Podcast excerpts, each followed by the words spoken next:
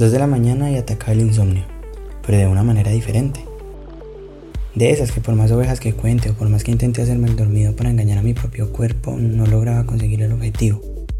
A eso debo sumarle una constante idea sembrada en mi cabeza que repetía lo mismo sin parar. No es hora de dormir. Fue entonces cuando tomé valor y decidí hacer caso a esa idea loca.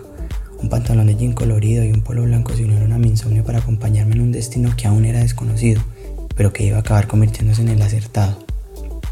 Acompañado únicamente por mi sombra y sin saber aún lo que buscaba, llegué a aquel lugar en el que ya estaba ella, sin saberlo, sin conocerla, a quien no iba ni siquiera a determinar hasta pasadas unas horas, y quien hoy, después de tres años, me ha hecho creer en la casualidad.